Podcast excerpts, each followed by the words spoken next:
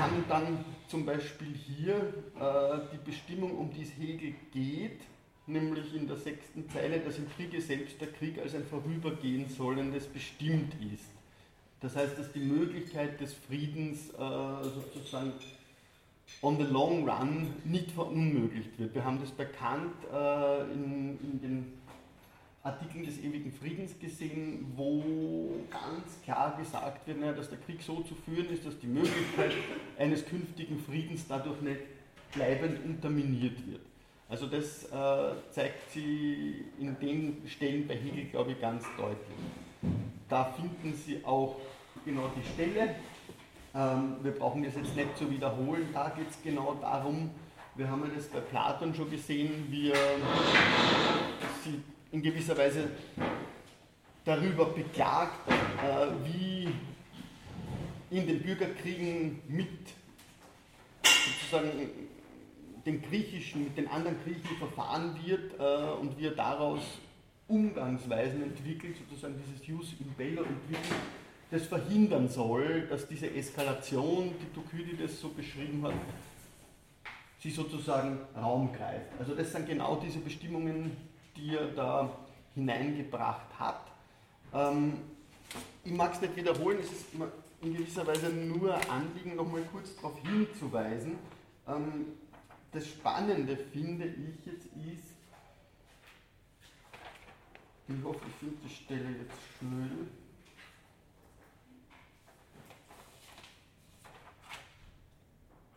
Das Spannende ist natürlich, ähm, wie sie es da bei Mori in, sozusagen in, in eine ganz knappe Formulierung gegossen haben, was er die tendenzielle Konvergenz von Krieg und Bildung nennt. Und diese Konvergenz geht eigentlich schon in die Richtung ganz klar, dass man den Krieg als ein Instrument auffasst, das der Bildung der Menschen, der Staatsbürger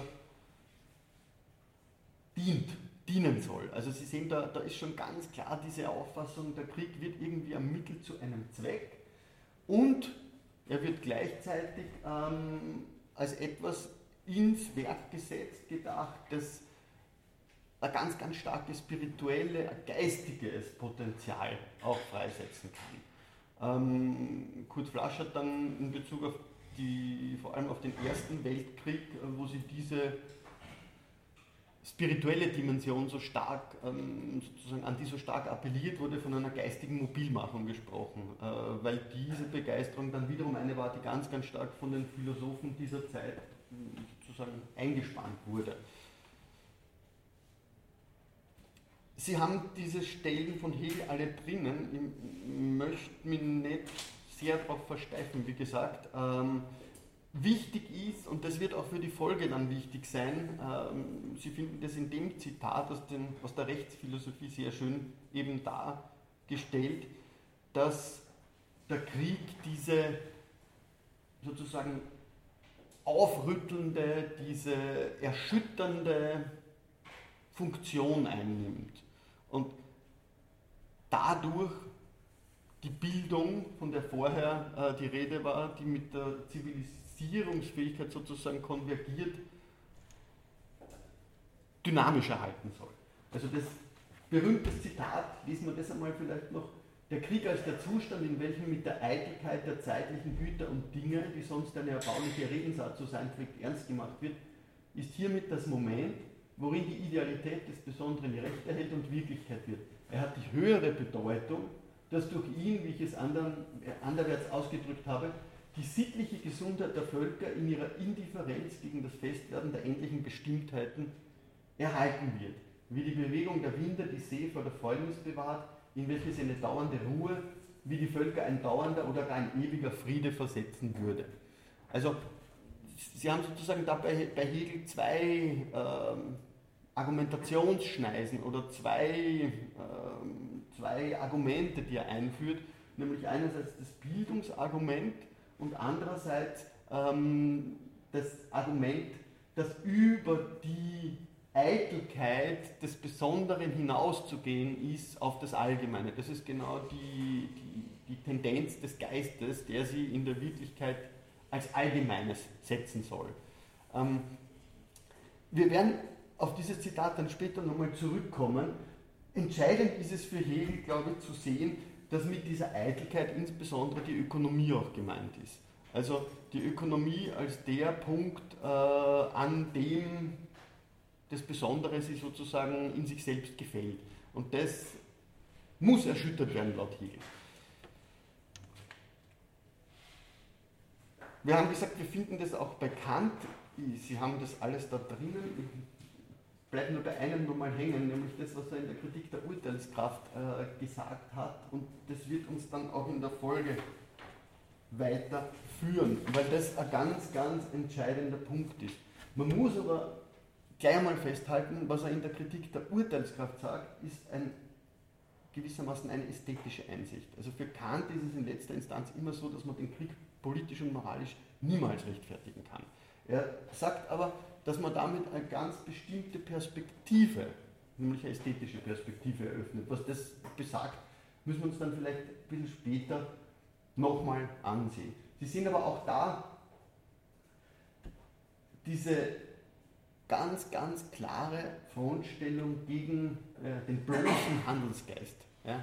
Ähm, den niedrigen Eigennutz, der daraus resultiert, Feigheit und Weichlichkeit und die Erniedrigung der Denkens, Denkungsart des Volkes. Also das, das sind so Topoi, die, die man einfach da jetzt einmal mitnehmen kann, um sozusagen diesen Hintergrund der ganzen Diskussionen und wie die dann ähm, für die Moderne eigentlich in gewisser Weise auch prägend geblieben sind. Ich mag nur noch einen Moment kurz andeuten, das mir auch ganz, ganz wichtig erscheint. Ähm, bin ich da schon? Nein, den Fichte lasse ich dann weg. Ich habe mir nur ein paar Fichte-Stellen rausgesucht, aber die können Sie sich selber dann nachlesen. Äh,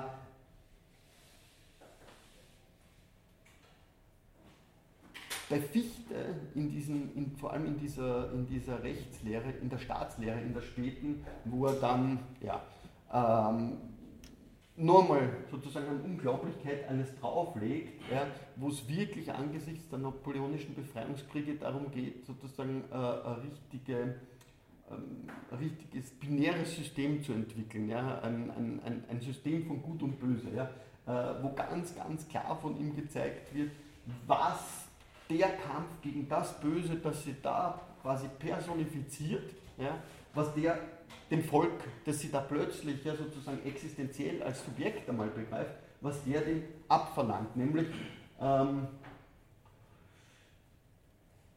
sich in gewisser Weise mit einer göttlichen Mission zu identifizieren. Das lesen Sie da sehr, sehr schön. Ähm,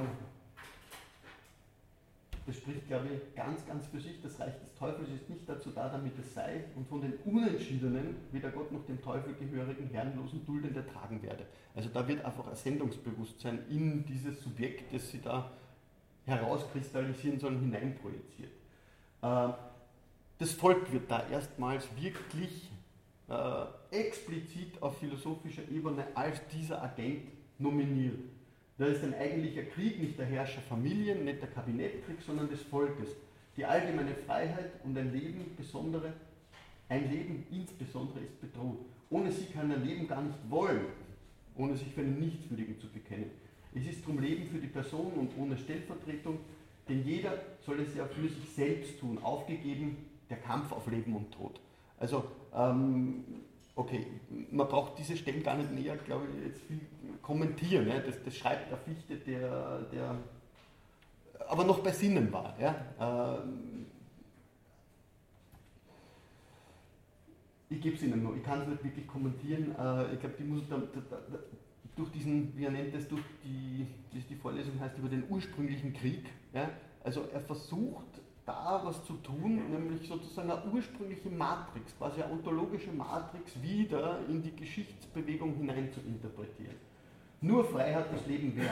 Ich muss darum, da die Überwindung meiner Freiheit mich beraubt, nicht leben ohne als Sieger. Also man, Sie lesen da schon irgendwie Diskurse hinein, die von später zu, scheinen, zu stammen scheinen. Der Tod ist dem Mangel an Freiheit weit vorzuziehen. Mein ewiges Leben, dies ist sicher, dies verdiene ich eben durch den Tod, verwirke es durch ein sklavisches Leben. Also Das Leben werde ich unbedingt aufopfern. Wie viel mir denn die Güter? Wozu kann ich denn Güter gebrauchen, wenn ich nicht leben kann? Aber ich kann unter dieser Bedingung nicht leben. Was ganz, ganz entscheidend ist, äh, deswegen, deswegen nehme ich Fichte da in gewisser Weise sehr exemplarisch, ist äh, eine große, eine sehr fast generische Abwertung des Glückseligkeitsmotivs des Einzelnen. Also dieses äh, Motiv, das beispielsweise in der französischen Aufklärung noch sehr stark ist, wurde eigentlich da sehr massiv ähm, nicht nur in Frage gestellt, sondern eigentlich, eigentlich äh, im Bausch und Bogen verworfen. Genau, das Ich zu verstehen. Naja, das ist ein Fichte, der an die Studierenden angesichts der großen Herausforderung äh, appelliert. Ja, der, der selber noch, obwohl er nicht mehr gehen konnte, in den Krieg ziehen wollte. Ja, ähm, also der hat sie irgendwie noch in Uniform geworfen, obwohl es ihm nicht mehr möglich war. Also sehr stark, ja, sehr, sehr stark normativ aufgeladen zumindest.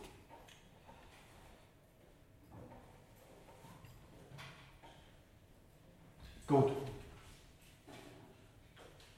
Ich mag gar nicht alles lesen, sonst kommen wir gar nicht mehr voran. Ähm, eine sehr, sehr berühmte Formulierung finde ich in der Mitte, wenn er davon schreibt, kein Kommen und Bleiben in der Gewalt, vor allem diesem steht ja der Tod und wer sterben kann, wer will denn den zwingen. Ja? Ähm, also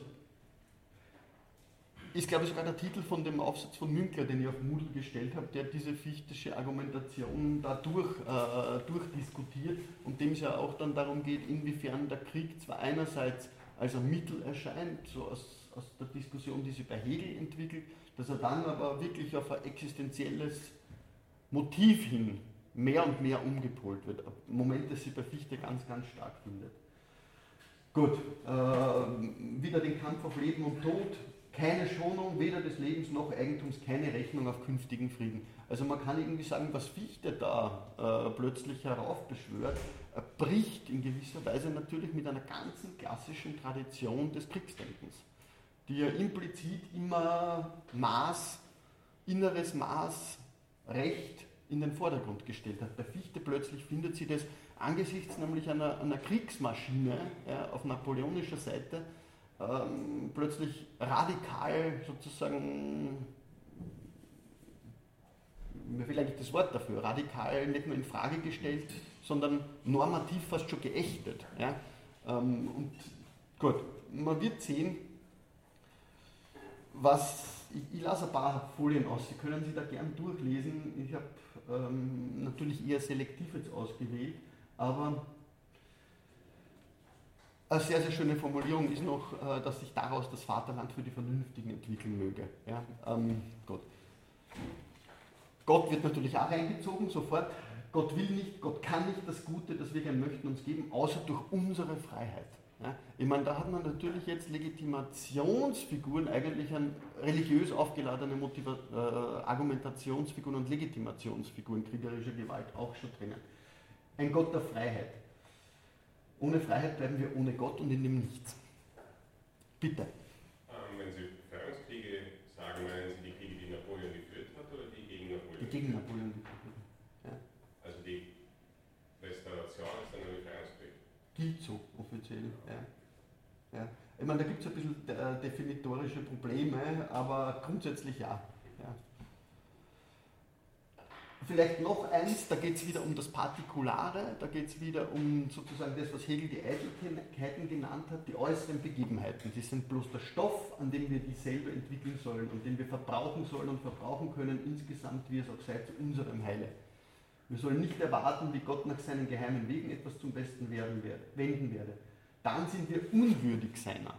Also äh, religionsphilosophisch ist es da extrem interessant, wie man da in gewisser Weise sie, sie sozusagen anmaßt, ja, diese, diese Quelle zu usurpieren. Ja. Also das ist ja eigentlich eher eine Argumentationsfigur, die man ganz, ganz stark mit religiösem Fanatismus oder Fundamentalismus im Zusammenhang bringt.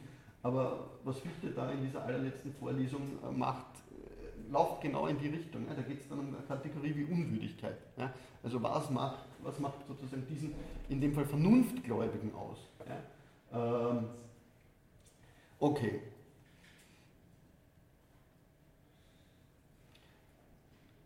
Gut, wer noch ein bisschen was davon mehr zu lesen äh, Lust hat, schauen Sie sich die Stellen an. Es sind noch genug, die wir jetzt nicht äh, gemacht haben. Ich glaube, ähm, weil ich mehrmals darauf hingewiesen habe, ähm, ganz, ganz entscheidend ist für, den, für die Auseinandersetzung, die vor allem Hegel führt, der, wie gesagt sich auf diese Eitelkeiten einschießt, der sich auf die Ökonomie einschießt. Warum? Weil der Staat dadurch von etwas Partikularem abhängig gemacht wird. Der Krieg wäre dann in dieser Bildungsmission, die ihm zugeschrieben wird, da sogar in seiner ethischen Mission, ähm, derjenige, diejenige Instanz, die die Hegemonie der Partikularität, der partikularen Egoismen, der Besonderheiten durchbricht und damit in letzter Instanz, das finden Sie bei Mori sehr schön nachgezeichnet, sowas wie ein organisches Gemeinschaftsgefühl natürlich etablieren kann. Ja, äh, das heißt, er kuriert in gewisser Weise den sittlichen Zerfall von Staaten, mögen die auch in anderen Hinsichten florieren.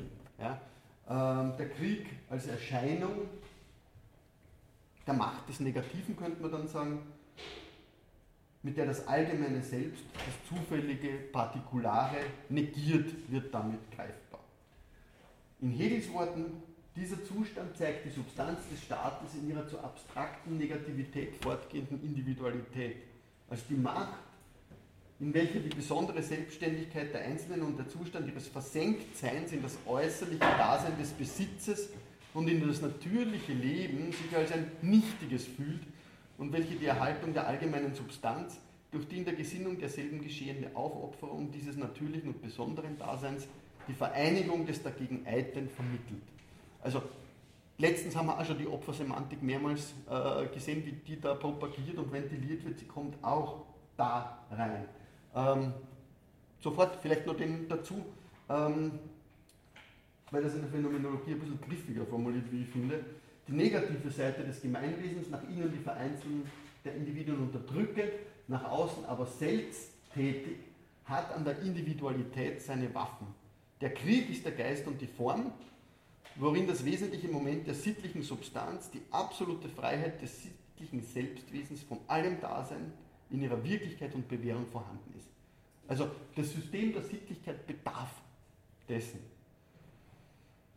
indem er einerseits den einzelnen Systemen des Eigentums und der persönlichen Selbstständigkeit wie auch der einzelnen Persönlichkeit selbst die Kraft des Negativen zu fühlen gibt, erhebt andererseits in ihm eben dieses negative Wesen sich als das Erhaltende des Ganzen. Also natürlich könnte man jetzt sagen, okay, da haben wir fast die gleiche Denkfigur wieder, die wir bei Heraklit hatten. Wir haben diese äh, sozusagen diese Einheit des Gegensätzlichen, diesen, diese gegenstrebige Fügung, die Heraklit mit dem Polemos schon ich sage mal, ins Feld geworfen hat. Ob man das aber als wirklich so eine Matrix verstehen kann, äh, darauf möchte ich dann später noch zu sprechen kommen. Vielleicht zwischendurch die Frage? Ja, also es geht in Hegel, sagt er schon, dass äh, der Staat im nicht im Krieg, also im Frieden, schon in gewissen Teil floriert auch. Der Staat floriert in einer gewissen Weise ja. also schon. Außer seiner Sittlichkeit. Und also, es ist nicht die Motivation, also wenn, wenn er jetzt keine Ahnung, wirtschaftlich floriert, ist es also nicht die Motivation zum Wirtschaften oder zum Fleißigsein, mhm. was dann vergeht im Frieden, sondern was anderes. Also, was ist dann die Sittlichkeit? Dann? Naja, äh, Hegel geht es da sozusagen um eine ganz massive Kritik an der bürgerlichen Gesellschaft. Ich glaube, das ist, das ist das entscheidende Motiv hinten. Es geht ihm sozusagen darum, dieser bürgerlichen Sekurität ein Ende zu bereiten, ähm, nämlich durch die Zerstörung des Eigentums. Ähm, bitte?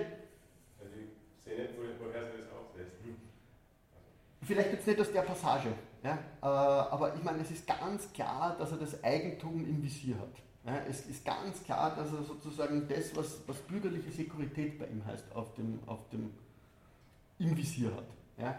Ähm, dass er das im Blick hat, was, was sozusagen ähm, dieses sich an sich selbst Ketten des individuellen Lebens im Medium der Ökonomie bedeutet, um dagegen die sittliche Ganzheit zu erreichen, die sie nur im Zeichen des Absoluten eigentlich einstellen kann, der eben all diese Schritte der Negation durchzuführen hat.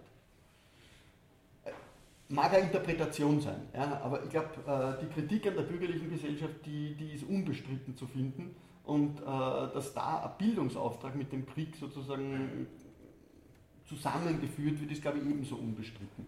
Ja. Ähm,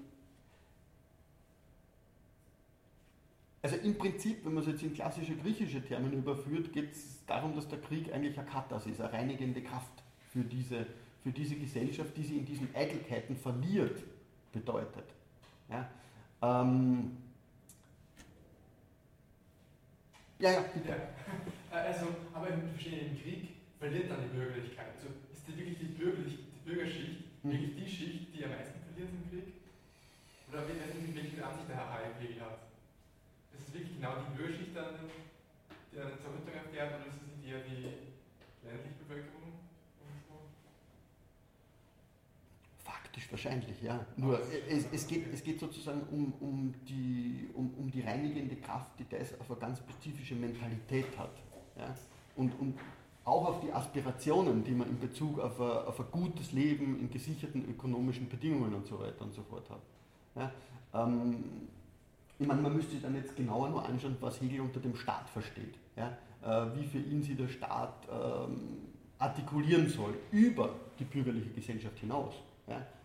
Aber er attackiert in dem Fall auch die persönliche Selbstständigkeit, genauso wie es eigentlich. Also er attackiert nicht die bürgerliche Gesellschaft, sondern die Freiheit des Einzelnen. Er, er attackiert das ja, über jenes, würde ich sagen. Ja. nur ich würde sagen, er attackiert das eine über das andere. Ja? Ähm, was das natürlich für Folgekosten hat, das steht da nicht drinnen. Ja? So wie immer eigentlich. Ja? Also man, man könnte dann sagen, derjenige, bei dem das noch am, am, am, am meisten mitreflektiert wird, ist eigentlich Platon. Bei dem ist noch relativ klar, in, inwiefern dieses Zwangssystem, inwiefern die Polis äh, ja, halt auch eine Polis ist, die auf einer Gewaltsamkeit beruht. Ja. Ich meine, da wird alles ins Zeichen sozusagen einer Idee eingeschweißt, ja, wie es bei Fichte ganz deutlich war. Da gibt es mehrere Stellen, wo er diesen, diesen Tod für die Idee schon ganz, ganz klar predigt, wirklich. Ja. Äh, bei Hegel ist es wesentlich äh, verschlüsselter, würde ich mal sagen. Aber es läuft in letzter Instanz, glaube ich, auf was sehr, sehr Ähnliches hinaus. Wo, wiewohl Hegel, und das ist schon wichtig, immer sagen würde, auch in der Gewalt entwickelt sie sozusagen eine, eine, eine, eine, hegende, eine hegende Dynamik. Ja? Da gibt es ein inneres Maß der Gewalt des Krieges. Und gleichzeitig sagt er dann, ja, aber wir stehen vor diesem Trümmerhaufen der Geschichte mit ratloser Trauer. Ja? wo die Seiten des Glücks leere Blätter sind in der Weltgeschichte. Also äh, der ist sehr ambivalent, weil er einerseits diesen, diesen dialektischen Bildungsauftrag ähm, in gewisser Weise sich realisieren lassen will oder sehen will, wie sich der in der Wirklichkeit realisiert und er tut es in erster Linie am Krieg auch mal als einen moralischen Kulminationspunkt. Andererseits aber auch ganz deutlich sieht, dass auf dieser Schlachtbank, wie es formuliert, einfach das Glück der Einzelnen, die Völker etc. geopfert werden. Und dann fragt er sich natürlich schon, ja, also im, im Zeichen wessen im, im, lässt sich das über eine Idee alleine legitimieren. Ja. Also ich glaube, bei Hegel bleibt da immer auch, auch ein Zögern. Ja. Aber ähm, gleichzeitig geht er davon aus, dass eben die Mahlsteine der Dialektik, wenn sie einmal sozusagen in Bewegung sind, sie nicht wirklich aufhalten lassen. Ähm, vielleicht noch ein Punkt, weil es an dem auch sehr schön wird. Ja, also sehr schön wird, sehr schön greifbar wird. Was ist die innere Mäßigung? Ja? Also wenn Sie das dann lesen, und das wird für unsere Auseinandersetzung mit dem Krieg im 20. Jahrhundert wichtig, ja? ähm, was passiert? Da ist Hegel sehr, sehr ähm, scharf, würde ich mal sagen, in seiner Beobachtungsgabe. Die Frage ist nur, was richtig auslegt. Der Krieg ist nicht Krieg von Familien gegen Familien, sondern von Völkern gegen Völker. Und damit ist der Hass indifferenziert, von aller Persönlichkeit frei. Der Tod geht ins Allgemeine hinein, wie er aus dem Allgemeinen kommt und ist ohne Zorn, der sich zuweilen schafft, so wie er sich auch aufhebt. Das Schießgewehr ist die Erfindung des allgemeinen, indifferenten, unpersönlichen Todes und es ist die Nationalehre das Treibende, nicht das Verletztsein eines Einzelnen, sondern die Verletzung, welche die Veranlassung des Krieges ist, kommt ganz in der Indifferenz der Ehre an das Individuum. Ist das jetzt ein Fortschritt oder ist das ein Rückschritt, könnte man natürlich fragen. Äh, das Spannende ist, dass er da erstmals eine Kategorie wie die Waffe überhaupt berücksichtigt. Also die Waffe, die Technologie, auch die Waffentechnologie, sozusagen die konkrete Entwicklung äh, der militärhistorischen äh, und technologischen Parallelaktion, die da die ganze Zeit ja abläuft, kommt da zum ersten Mal eigentlich rein. Ist ja auch eigentlich sehr verblüffend. Man hat über die Waffen nicht sehr viel nachgedacht. Ich meine, Sie finden das bei den Griechen, wo die Entwicklung einer neuen, von neuen Strategien, ja, von neuen Kampftaktiken ganz, ganz explizit da reflektiert wird. Ja. Äh, bei Hegel kommt es da zum ersten Mal rein. Bei Kant finden Sie dazu nichts. War nicht notwendig, der hat sich damit nicht so explizit auseinandergesetzt. Aber ähm, die Indifferenzierung des Hasses, ja, der indifferente, allgemeine, unpersönliche Tod. Ich meine, Ernst Jünger hat Hegel sehr, sehr genau gelesen. Der redet dann später von der Demokratisierung des Todes. Ja, äh, die Demokratisierung des Todes, die im Zeitalter der totalen Mobilmachung ja, ähm, um sich greift. Ja. Und wir werden uns ein bisschen ähm, den Spaß machen, wenn das ein Spaß ist, auch in Jünger reinzuschauen, weil ich glaube, dass der einfach auch, wiewohl er ähm, sozusagen politisch an einem sehr problematischen äh, Spektrum sitzt, dass der mit sehr, sehr hoher Sensorik Entwicklungen wahrgenommen hat. Gut, ähm, ich lasse das mal weg, aus, beende ein bisschen die klassische deutsche Philosophie und würde gerne äh, jetzt ja, auf, auf den Krieg sozusagen im Zeichen der Moderne eingehen äh, und so ein bisschen die Frage stellen, naja, ähm, was ändert sich mit der Moderne dann? Also wir haben jetzt einige, das ist nochmal eine Rekapitulation vielleicht, damit wir noch genauer ähm, kurz einmal den Ort, uns des Ortes äh, versichern, an dem wir stehen jetzt. Ja. Ähm, die Frage wird sein, was passiert mit der Moderne und ähm, darüber hinausgehend dann würde ich sagen, von dieser Entwicklung, die es in der Moderne abgezeichnet hat, nämlich dass der Krieg zum Weltkrieg geworden ist, ähm, was passiert dann nach den Weltkriegen mit den sogenannten neuen Kriegen. Das wäre ja eigentlich so in gewisser Weise die, die, die Schlusssequenz, um die ich gerne, die gerne reflektieren würde, also zumindest ansatzweise. Die neuen Kriege sind ja nicht wirklich ein Thema, das jetzt äh, klarerweise philosophiehistorisch äh, behandelt werden kann. Ich meine, Sie wissen, dass Hegel immer davon ausgeht, dass die Philosophie sowieso zu spät kommt. Ja? Also ähm, die berühmte Eule der Minerva setzt erst dann zum Flug an, etc.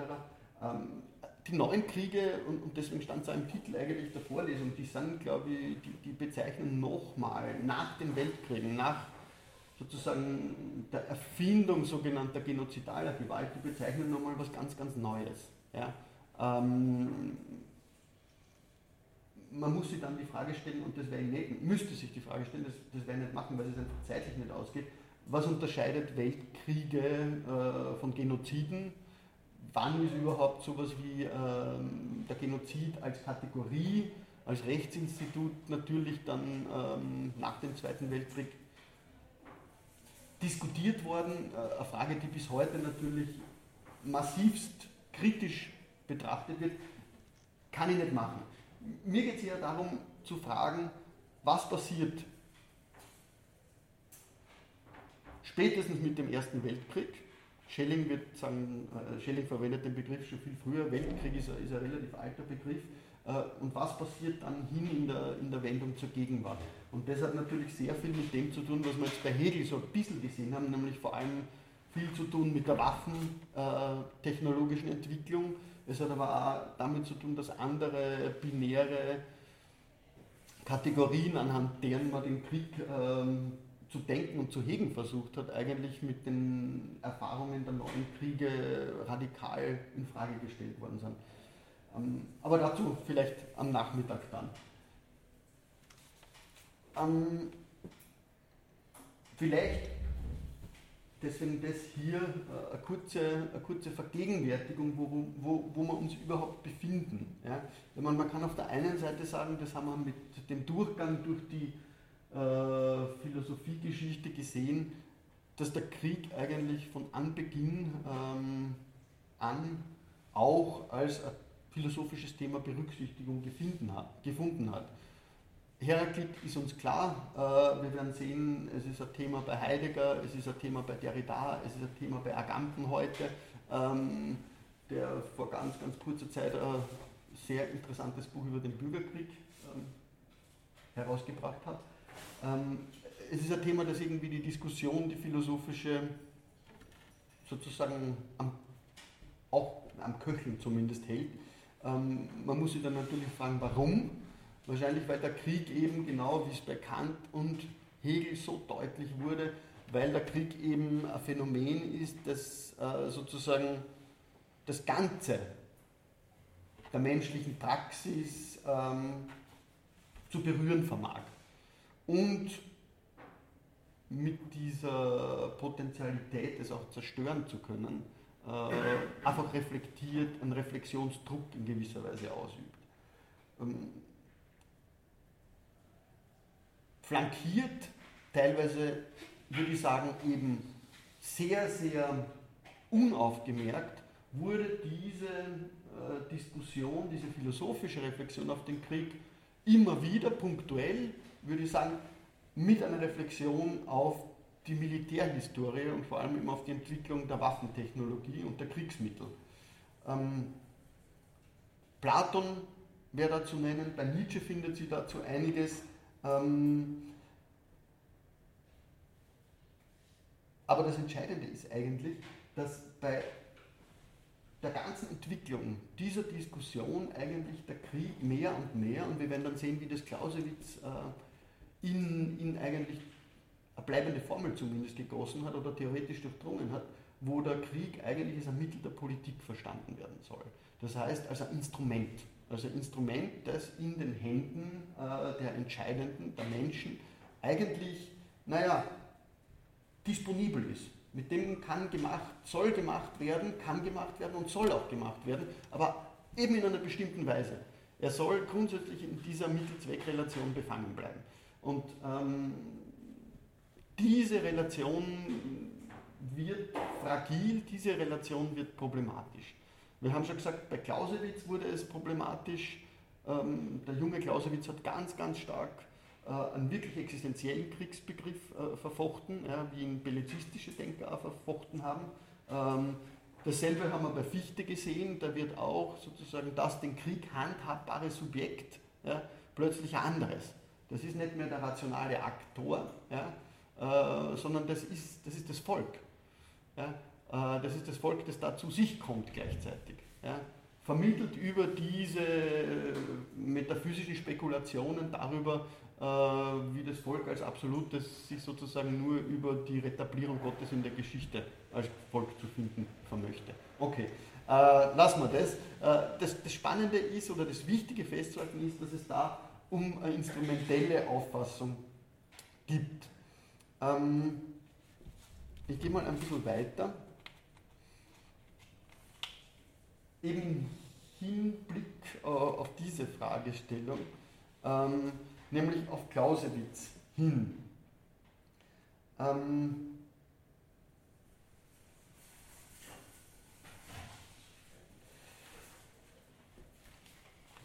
der das, wie gesagt, auf den Begriff eigentlich wirklich hingezimmert hat.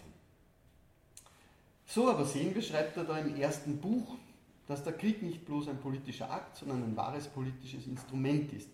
Eine Fortsetzung des politischen Verkehrs, ein Durchführen desselben mit anderen Mitteln oder manchmal heißt es Unterbeimischung anderer Mittel. Was dem Krieg nun noch eigentümlich bleibt, bezieht sich bloß auf die eigentümliche Natur seiner Mittel. Ähm, gehen wir nochmal zurück der Krieg als Instrument. Heraklit, der Krieg in gewisser Weise als Matrix. Damit stehen wir zunächst einmal vor zwei wirklich gänzlich unterschiedlichen Paradigmen. Ähm, Sie finden das sehr, sehr schön in dem Text von Burkhard Liebsch, den ich auf Moodle gestellt habe, äh, der genau fragt, ob alle diese, diese neuen Ontologen des Krieges, die auch so eine ursprüngliche Matrix überall reininterpretieren, sie wirklich zu Recht auf Heraklit da beziehen. Ja? Weil man natürlich fragen muss, äh, wenn man da diese ganz radikalen binären Konstellationen hat, ja? Menschen, Sklaven, Freie, ja? Ähm, ist dann Feindschaft sowas wie eine ontologische Kategorie? Ja? Äh, muss man nicht Feindschaft eher genealogisch denken, das heißt in einem Prozess der Verfeindung. Sie erinnern sich an die Auseinandersetzung mit den Griechen und den Barbaren, die aus einer ganz spezifischen Barbarisierung des anderen heraus sich erst ergeben hat, ja, die eine ganz spezifische Optik, eine ganz spezifische linguistische Konstruktion bedeutet. Ja. Ähm, also das, diese zwei Paradigmen bitte auf jeden Fall im Kopf behalten. Ähm, Sie erinnern sich, dass man was ganz was Ähnliches, ohne dass wir da jetzt ins Detail gehen, ich habe einfach nur das herangenommen, dass man was ganz Ähnliches für diese quasi kosmologische Interpretation, die man in Heraklit hineininterpretiert, ja auch bei Hobbes findet, der dem als politisches Phänomen erscheinenden Krieg eine natürliche Grundlage sozusagen unterschiebt. Vielleicht auch nur im Sinne eines Kunstgriffes. Ja. Es ist eine kontrafaktische Unterstellung, das haben wir gesehen bei Hobbes. Ähm, was ist entscheidend bei Hobbes? Der Tod, der kommt in dem Zitat vor. Das ist das Größte, das der Mensch dem anderen antun kann. Ähm, der Tod, der im Naturzustand immer allen droht, ja, ähm, wird im Staat zum politischen Faktor, zum entscheidenden politischen Faktor, beziehungsweise die Angst davor. Nur durch die Macht des Souveräns, die als absolute nur funktionieren kann, es gibt keine teilbare Souveränität, nämlich der Souverän hat das Recht, das Todesurteil auszusprechen, nur durch diese Macht des Souveräns ähm, bleibt sozusagen diese natürliche Tendenz zum Krieg, diese, natürlich, diese Tendenz, die in dieser Matrix angelegt ist, irgendwie kontrollierbar. Gut, wenn man allerdings jetzt dann annehmen würde, und dem Argument haben wir ja massiv entgegengearbeitet, dass in der bürgerlichen Gesellschaft die Gewalt dadurch verschwinden würde, wurde man eines Besseren belehrt. Der Mensch bleibt ja auch in der bürgerlichen Gesellschaft äh, ein kriegerisches Wesen, wie sich herausgestellt hat. Also das zeigte ja diese Unterscheidung verschiedener Formen des Krieges bei Hobbes. Erinnern Sie sich dann noch weiter, das haben wir gerade erst gehabt, Kant der darauf hinweist, in der Stelle, dass der Krieg eben, wenn er mit Ordnung und Heiligachtung der bürgerlichen Rechte geführt wird, dass der etwas Erhabenes an sich hat und weiterhin die Denkungsart, Kant geht es ja immer um die Erweiterung der Denkungsart eigentlich, ähm, die Denkungsart des Volkes, welches ihn auf diese Weise, auf diese Art führt, nur umso erhabener macht.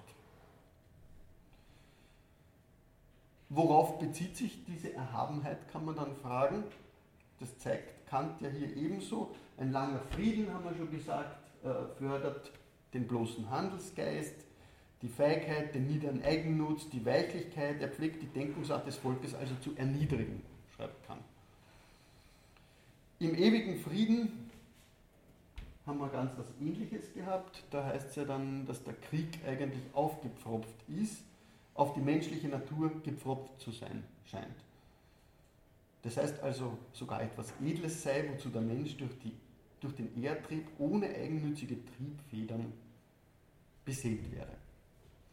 Also, Sie merken, ich mache gerade so ein bisschen einen Parcours nochmal durch, äh, einen ein bisschen forcierten Parcours durch die Dinge, die wir jetzt gemacht haben.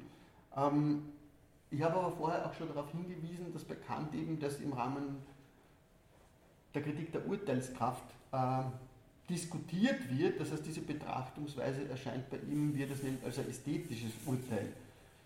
Weder moralisch noch politisch würde Kant äh, irgendwie eine Lanze dafür brechen, äh, den Krieg legitimieren zu wollen.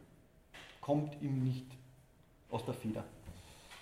Ähm, es ist aber in gewisser Weise ein Aspekt, kann man es vielleicht so formulieren, dieser Aspekt, der ähm, doch, doch sehr gleichbleibend ähm, in der Diskussion wirkt insbesondere dann auf Hegels politische Auffassung des Krieges dann hin sicherlich auch eine gewisse Strahlkraft hin entwickelt hat. Gut, worin besteht es? Der Krieg so als dynamisches Erhabenes, wie Kant es nennt, konzeptualisiert, ähm, bietet die Möglichkeit zum Durchbruch in eine Haltung für Kant, die im alltäglichen Leben der bürgerlichen Existenz, welche eben vom Eigennutz, von der Triebfeder des Eigennutzes dominiert wird, verstellt wird. Das ist das Argument, das Hegel daraus macht. Spannend ist, wenn Sie bei Kant in die Kritik der Urteilskraft reingehen und Sie den Kontext dieser Zitate anschauen, dann finden Sie nämlich, äh, was Kant immer angesichts des Erhabenen sehr interessanterweise macht, nämlich ähm, er spricht ja von großen Bergen, er spricht von der Erhabenheit der Natur und dann aber eben auch unter anderem vom Krieg. Das Spannende ist nur, dass er sagt, dass diese Wirkung des Erhabenen sich vor allem dort einstellt und dann einstellt, wenn wir uns in Sicherheit wissen. Ja? Äh, und das ist natürlich ein spannender Punkt. Ja. Ähm, aus Distanz lässt sich sehr gut mit diesen Dingen sozusagen kalkulieren. Ja. Aus Distanz gewinnen die äh, Erhabenheit, die sie vielleicht im Feld überhaupt nicht haben. Also nur nebenbei. Kant ist da als, sagen wir so, eingesperrter Königsberger sehr, sehr, ähm, sehr, sehr klar auch. Also die Reflexion auf das Erhabene bedarf einer Distanz. Das funktioniert für ihn nicht anders.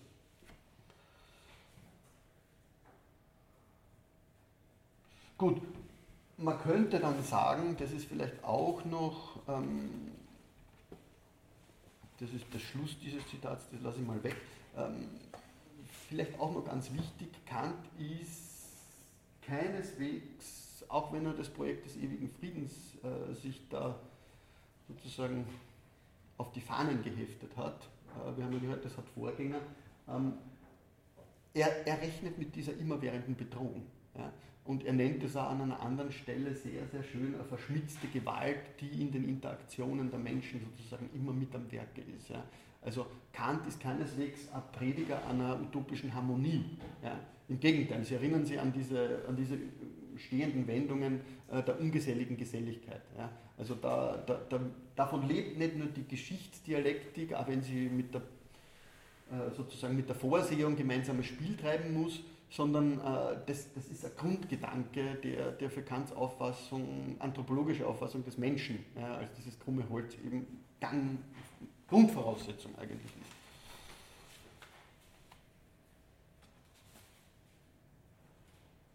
Man kann jetzt sagen, auch wenn man das nicht so sehr ähm, durchgängig eigentlich verfolgt haben, bei Platon und bei Hobbes ein klein wenig. Kant greift da auf ein ganz, ganz klassisches Motiv auch wieder zurück, wenn er, wenn er vom Krieg spricht, auf ähm, die Diskussion der Tugend, der Arete nämlich. Ja, das heißt, erst im Absehen, bei Hegel wird es besonders deutlich, im Absehen von den unmittelbaren Lebensbedürfnissen, von diesen Eitelkeiten aller Hegel, wird er ähm, sozusagen Einblick in die Wahrheit und sozusagen der Habitus einer wahren Tugend überhaupt erst ermöglicht. Der Krieg erscheint demzufolge, summa summarum könnte man sagen, als eine Art Wendepunkt, in welchem die Unwahrheit des kleinlichen, äh, Aristoteles würde sagen, des idiotischen Haushaltsbetreibens und so weiter und so fort ähm, abgestreift wird und die Uneigennützigkeit in den Vordergrund tritt. Uneigennützigkeit wäre ja genau dasjenige, was den Soldaten auszeichnet. Das ist die entscheidende soldatische Tugend.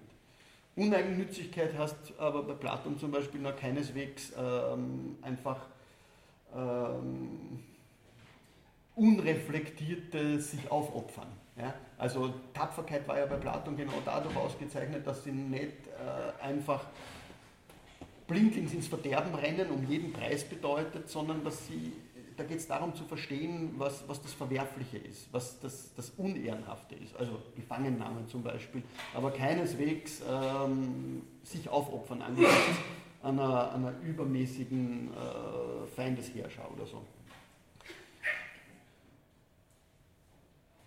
Im Hintergrund könnte man sagen, äh, steht immer das, was äh, Platon Sokrates aussprechen lässt, nämlich äh, die Idee des Lebens als ein Gutleben. Die wird genau nur dadurch realisiert. Also Sie erinnern sich, ähm, das Gutleben hat im Vordergrund zu stehen, vor dem bloßen Überleben.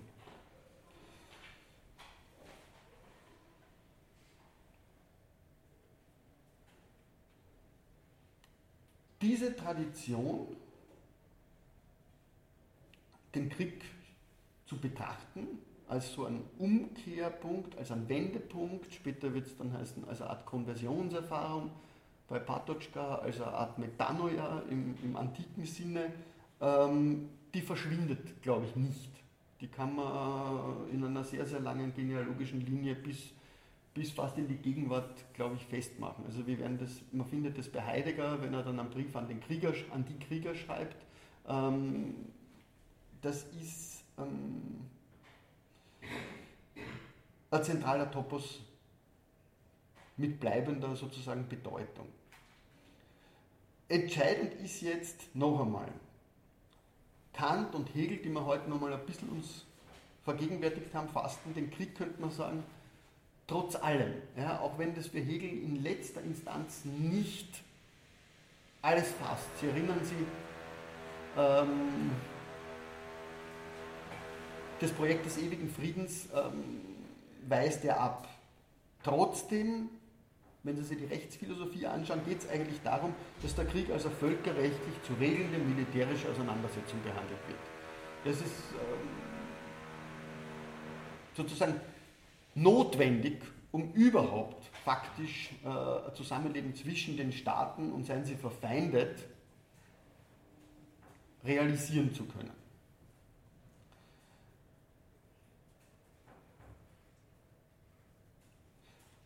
Was impliziert das? Ich lasse ein paar Sachen weg. Das impliziert das, was Hobbes eigentlich uns schon zu denken aufgegeben hat, nämlich, ähm, dass der Begriff der Zeit zum Begriff des Krieges wie zum Begriff des Friedens gehört. Das heißt, der Krieg wird als ein so instrumental handhabbares Institut, das zudem von sich aus Mäßigungspotenziale impliziert, als ein begrenzter und auch begrenzbarer Zustand verstanden. Das heißt, es gibt sowas wie eine Kriegserklärung, die dem Ganzen vorangeht. Es gibt sowas wie einen Friedensvertrag, der dem ein Ende bereitet. Es gibt Waffenstillstände. Es gibt ganz, ganz klare Regeln oder mehr oder minder klare Regeln, äh, die diese Handhabbarkeit des Krieges sichern sollen. Die Eckdaten, schreibt Kamni sehr schön, werden als beherrschbar vorgestellt. Und das ist äh, genau das Problem, das Clausewitz aufgegriffen hat und gleichzeitig als Problem gesehen hat, nämlich ähm, diese Beherrschbarkeit, diese Begrenzbarkeit des Krieges, äh, die da in der klassischen deutschen Philosophie aufleuchtet, bei gleichzeitiger zivilisierender Wirkung, ähm, die, die fasziniert Clausewitz ja, in seinem monumentalen vom Krieg. Ähm, kommt es, glaube ich, sehr, sehr gut raus. Deswegen möchte ich das jetzt ähm, Clausewitz starb im selben Jahr wie Hegel. Ja.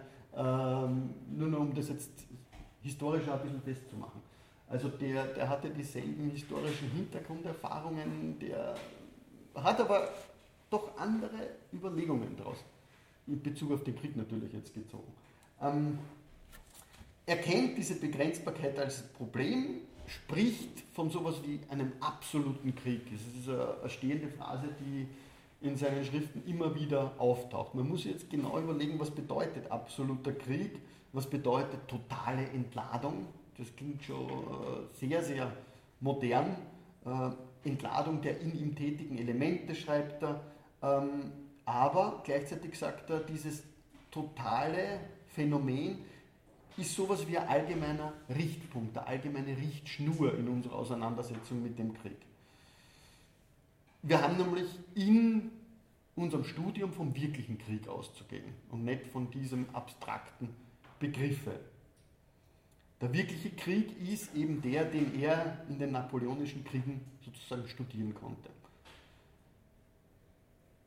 Er mahnt also, obwohl er den Begriff verwendet, bezüglich dieser Idee eines totalen, absoluten Krieges, findet sie beides sehr, sehr zur Vorsicht. Ähm, der lässt sie nicht einfach so herstellen. Ja? lesen wir kurz in Clausewitz hinein. Ich glaube, das ist ganz, ganz wichtig, um dann zu verstehen, äh, was im Fortgang dann passiert. Der Krieg ist ein Akt der Gewalt und es gibt in der Anwendung derselben keine Grenzen. So gibt jeder dem anderen das Gesetz, es entsteht eine Wechselwirkung, die dem Begriffe nach zum Äußersten führen muss. Das, das ist die erste Wechselwirkung, von der Clausewitz spricht. Das ist die Schmarrn.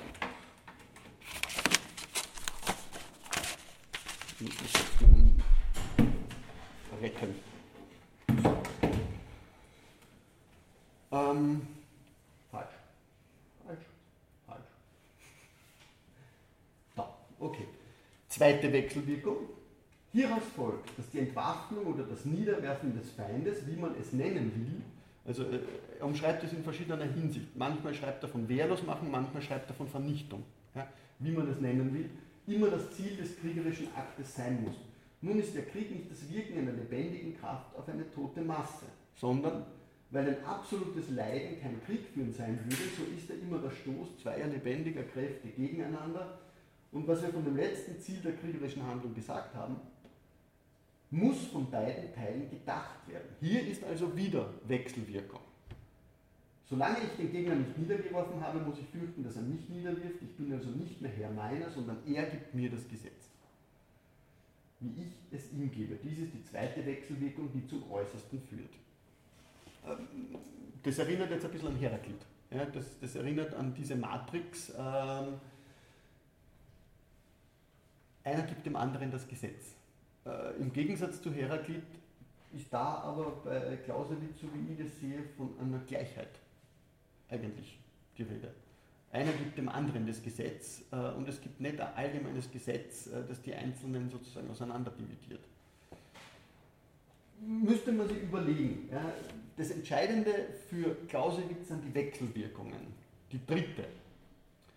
Die Größe der vorhandenen Mittel. Und das ist, das ist der Punkt, der mir am meisten eigentlich interessiert, weil Clausewitz natürlich als ähm, sozusagen tätiger General ähm, besonders auch ein Faible für die Mittel hat. Ja, er hat nicht nur ein Faible für die Mittel und für diese abstrakte Größe eines, eines äh, absoluten Krieges, sondern er hat ein genauer Verständnis dessen, was dieses Absolutwerden, diese absolute Entladung unmöglich macht. Er nennt es dann die Friktionen. Ja. Das sind einfach die kontingenten Bestimmungen, unter denen der Krieg geführt wird und unter denen er zum Absoluten tendiert, es aber nie erreicht.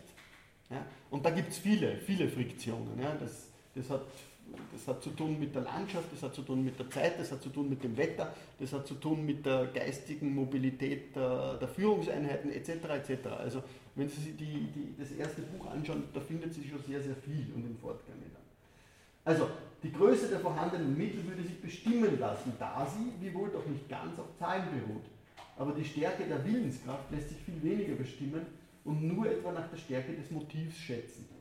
Gesetzt, wir bekämen auf diese Weise eine erträgliche Wahrscheinlichkeit, das ist eine wunderbare Formulierung für jeden Statistiker und für jede Statistikerin, eine erträgliche Wahrscheinlichkeit für die Widerstandskraft des Gegners, so können wir danach unsere Anstrengungen abmessen und diese entweder so groß machen, dass sie überwiegen oder im Fall dazu unser Vermögen nicht hinreicht, so groß wie möglich. Aber dasselbe tut der Gegner. Also neue gegenseitige Steigerung, die in der bloßen Vorstellung wieder das Bestreben zum Äußersten haben muss. Dies ist die dritte Wechselwirkung oder ein drittes Äußerstes. In der Wirklichkeit gebricht dieses Streben, diese Tendenz zum Äußeren an den Friktionen. Ja. Der Krieg der wirklichen Welt ist, wie wir gesehen haben, kein solches Äußerstes, was seine Spannung in einer einzigen Entladung löst, sondern er ist das Wirken von Kräften, die nicht vollkommen gleichartig und gleichmäßig sich entwickeln, sondern die jetzt hinreichend aufschwellen, um den Widerstand zu überwinden, den die Trägheit und die Friktionen entgegenstellen. Ein anderes Mal aber zu schwach sind, um eine Wirkung zu äußern. Also ist natürlich ganz, ganz spannend, weil diese Idee einer absoluten Entladung natürlich für, für die ganze Konstitution des Krieges ähm, eine entscheidende Rolle spielen würde. Ja? Äh, der Krieg wird jetzt plötzlich im Gegensatz zu einem Krieg, wo man eine Entscheidung in einer Entscheidungsschlacht sucht, ja, wo sich stehende Heere beispielsweise auf einem wohldefinierten Schlachtfeld gegenüberstehen, wird jetzt zu etwas, das in Raum und Zeit bereits disloziert ist und dilatiert ist. Ja. Und das äh, weist schon vor auf sozusagen auch ein Unsichtbarwerden des Krieges. Ja. Der Krieg wird irgendwie in die Poren des Alltäglichen eindringen, wie man dann später bei, bei Jünger vor allem sehr schön sehen kann. Ja. Ähm, so ist er gewissermaßen, schreibt er dann, ein Pulsieren der Gewaltsamkeit, mehr oder weniger heftig, folglich mehr oder weniger schnell die Spannungen lösen und die Kräfte erschöpfen. Mit anderen Worten, mehr oder weniger schnell ans Ziel führen immer aber lange genug dauernd, um auch noch in seinem Verlauf Einfluss darauf zu gestatten, damit in diese oder jene Richtung gegeben werden könne, kurz um den Willen, dem Willen einer leitenden Intelligenz unterworfen zu bleiben. Nehmen Sie mal diese Überlegung von Clausewitz und applizieren Sie das auf die Kriegsführungsstrategien des Ersten Weltkriegs. Grabenkrieg, ja, das sogenannte Losungswort Verrotten in den, in den Gräben. Ja. Ähm, mehr oder weniger schnell ans Ziel führend. Das erscheint natürlich als durchaus eine Strategie möglicherweise. Inwiefern Sie das mit dem Willen einer leitenden Intelligenz in Zusammenhang bringen, das ist nochmal eine andere Frage. Ähm, weil natürlich ja, die Rationalität der Kriegführung, vor allem mit Logistik und so weiter, vielfach diese Kriegsführungsmodelle in Frage gestellt hat. Also viele haben gesagt, wenn wir Clausewitz besser gelesen hätten, ähm, wäre das in manchen Kriegen was ganz, ganz äh, sozusagen, hätte das andere Funktionen erfüllen können. Aber er liest es, er liest es ab. Ja? Er liest es ab. Und wichtig ist, dass er die Politik wieder hineinbringt. Bedenken wir nun, dass der Krieg von einem politischen Zweck ausgeht. So ist es natürlich, dass dieses erste Motiv, welches ihn ins Leben gerufen hat, und das vergisst Clausewitz nie, ja, auch die erste und höchste Rücksicht bei seiner Leistung bleibt. Aber der politische Zweck ist deshalb kein despotischer Gesetzgeber. Er muss sich der Natur des Mittels fügen und wird dadurch, dadurch oft ganz verändert. Aber immer ist er das, was zuerst in Erwägung gezogen werden muss. Die Politik also wird den ganzen kriegerischen Akt durchziehen und einen fortwährenden Einfluss auf ihn ausüben, soweit es die Natur der in ihm explodierenden Kräfte zulässt. Also gleich wiederum, äh, ich finde eine sehr, sehr schöne Formulierung, die einfach auch klar und deutlich macht, äh, erinnern Sie sich an, an Kants ewigen Frieden, äh, wo, wo er davon spricht, dass sie die Menschen eigentlich möglichst den, dem Krieg sozusagen vom Leibe halten wollen, weil sie, weil sie äh, in gewisser Weise auch nicht wirklich abschätzen können, was sie sich damit ins Haus holen. Ja? Also was äh, Clausewitz von der Natur der in ihm explodierenden Kräfte, von dieser Tendenz eben wiederum sagt, trifft äh, sozusagen im Fortgange von Kant da ganz zu. Bitte. Was entlädt sich da, was explodiert da? Also kann man das auf einer Ebene eines Individuums nicht vorstellen, man kriegt ja zu der Zeit schon. Das Pulsieren der Gewaltsamkeit. Also das ist das Prinzip, des, wie er das nennt. Ja? Aber also gerade in Amerika, gerade Kriegszeit Clausewitz geht der Krieg mit wahnsinnig viel Disziplinierung einher, mit wahnsinnig viel Zwang. Genau. Aber gleichzeitig behält er diese Tendenz zum Äußersten. Ich meine, das ist bei Clausewitz dieses Ungleichgewicht, das sie irgendwie, die, die, diese gegenstrebige Fügung, die er im Krieg selber sieht. Ja? Also der Krieg hat sozusagen eine absolute Gestalt, die in Wirklichkeit aber nicht realisierbar ist, weil sie eben an den lokalen kontingenten Bedingungen gebricht. Aber gleichzeitig ähm, strebt er in gewisser Weise immer dazu. Ja? Also er lässt sie nie vollständig in diesem instrumentellen Charakter auch auffangen. Ja? So sehr der Mensch das auch versucht und so sehr es, weil er als Mittel der Politik verstanden wird, auch die Aufgabe des Menschen ist. Aber es bleibt diese Tendenz. Und das scheint mir ganz, ganz entscheidend zu sein führt er deswegen mal näher aus oder behandelt das näher, wie weit seiner Meinung nach die Natur der äh, in ihm explodierenden Kräfte diesen politischen Einfluss zulässt oder nicht zulässt? Inwieweit? Also das ist jetzt da ganz unten. Ja. Die Politik durchzieht dann eben den griechischen Akt, soweit es die Natur der ihm explodierenden Kräfte zulässt. Die Frage ist, wie weit und äh, wann Genau. Ich würde sagen, wir bewegen uns im ersten Buch. Das ist eigentlich ein Buch, das sich hauptsächlich den Definitionen widmet. Und ich würde dann äh, gerne weitergehen ähm, ins dritte Buch. Ja, dort kriegen wir eine, Idee davon, ja, wie das in konkreto ausschaut. Nämlich genau wiederum mit Bezug auf die napoleonischen Kriege. Ja. Ähm, vielleicht zuerst noch zur Erinnerung wieder diese Definition. Ja.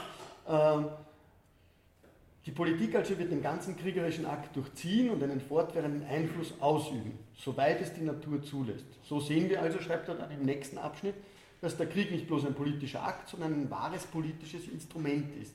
Eine Fortsetzung des politischen Verkehrs, eine Durchführung desselben mit anderen Mitteln. Was ihm eigentümlich bleibt, bezieht sich bloß auf die eigentümliche Natur seiner Mittel.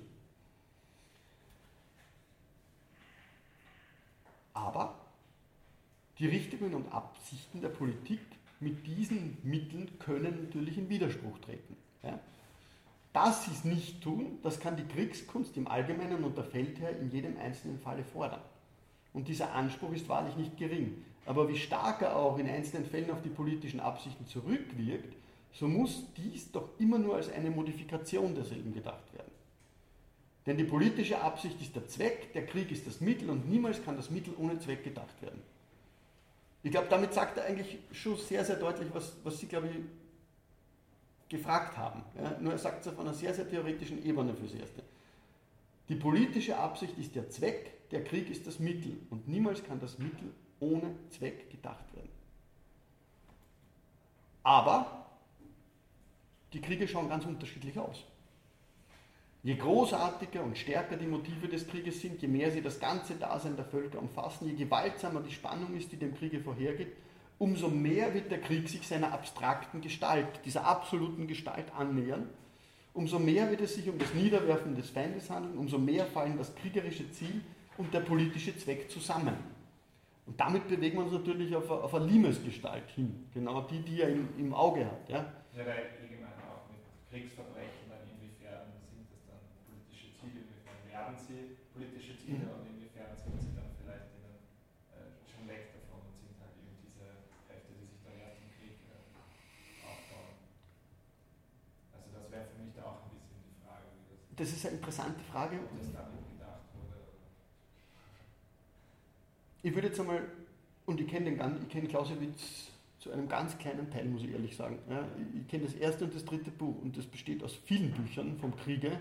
Äh, ich glaube aber nicht, dass er die Frage stellt. Ehrlich gesagt. Ähm, aber ich werde es nachschauen, weil es ist eine spannende Frage. Weil es nämlich natürlich eine Frage ist, die die Politik sozusagen voraussetzt. ja. Ähm, wenn wir dann an Fichte zurückdenken, ja, der da plötzlich von, ich weiß es nicht, ähm, lieber komplette Zerstörung des eigenen und sowieso komplette Zerstörung des anderen schwadroniert, ähm, da stellt sich die Frage überhaupt nicht mehr. Also bei Clausewitz ist es eigentlich aufgrund dieses normativen Hintergrunds voll verständlich, dass er davon ausgehen muss. Und ich glaube, es geht ja auch genau darum, dass die Regelung, die Hegung des Krieges genau über ihren Instrumentencharakter hinaus den letzten Zweck nie vergisst. Ja?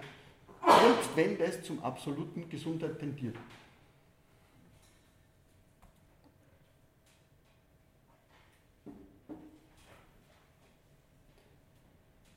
Diese Motive, die zum Äußersten tendieren, können aber auch schwach sein. Ja? Je schwächer aber Motive und Spannungen sind, umso weniger wird die natürliche Richtung des kriegerischen Elements, nämlich der Gewalt, in die Linie fallen, welche die Politik gibt. Umso mehr muss also der Krieg von seiner natürlichen Richtung abgelenkt werden, umso verschiedener ist der politische Zweck von dem Ziel eines idealen Krieges, umso mehr scheint der Krieg politisch zu werden.